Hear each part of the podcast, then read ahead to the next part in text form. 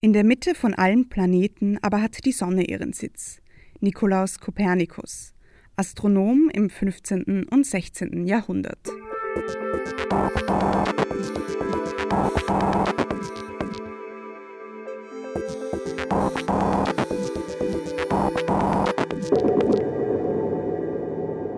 Willkommen zu Period Shorts mit einem Blick auf die Zukunft der Sonne. Die Sonne begleitet uns das ganze Leben lang. Sie ist immer da, auch wenn wir sie nicht sehen. Sie geht täglich auf und unter, eine Konstante, wenn man so will. Aber wie geht es weiter, wenn die Sonne einmal stirbt? Halt, ich greife zu weit vor. Ich bin Nadia Riahi, Journalistin.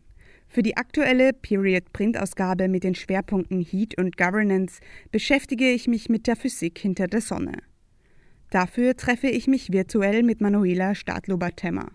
Sie ist assoziierte Professorin für Astrophysik an der Universität Graz. Stadlober-Temmer forscht unter anderem zur Sonnenphysik und wird mir alle meine Fragen beantworten. Das Sonnensystem ist vor circa 4,5 Milliarden Jahren entstanden und zwar mit einer Wolke, die aus unterschiedlichen Gründen instabil wurde und zu kollabieren begann. Das Resultat? Ein Anstieg der Temperatur und Verdichtung der Materie. 99 Prozent der kollabierenden Materie findet sich in der Sonne wieder. Das restliche Prozent verteilt sich auf die Planeten rundherum. Merkur, Venus, Erde, Mars, Jupiter, Saturn, Uranus und Neptun. Wer sich erinnert, weiß, dass es früher in der Familie noch den kleinen Bruder Pluto gab, der 2006 verstoßen wurde. Der Grund?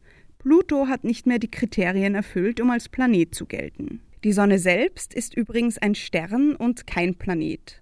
Und dieser Stern besteht zu 75 Prozent aus Wasserstoff. Etwa 24 Prozent der Sonnenmasse setzt sich aus Helium zusammen. Das restliche Prozent besteht aus schweren Elementen. Zum Aufbau der Sonne lässt sich sagen, dass sie wie eine Zwiebel mehrere Schichten hat. Im Innersten der Sonne, im Kern, findet die Kernfusion statt. Im Kernfusionsprozess wird Wasserstoff zu Helium umgewandelt. Rundherum befindet sich die Strahlungszone. Dann folgen Konvektionszone und Photosphäre. Die äußerste Ebene wird Chromosphäre genannt.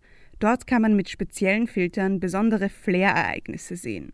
Sie werden häufig mit Lichtblitzen verglichen. Genaueres über den Aufbau der Sonne und die Kernfusion lest ihr in meinem Artikel.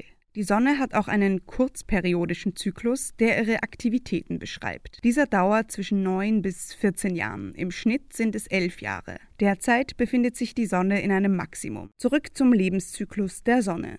Im Moment ist sie im besten mittleren Alter ohne Midlife Crisis. Der Wasserstoffvorrat ist noch gut gefüllt und die Sonne wird die nächsten Milliarden Jahre vermutlich noch ähnlich funktionieren. Wie viele Jahre das genau sein werden, wissen Astrophysikerinnen aktuell nicht.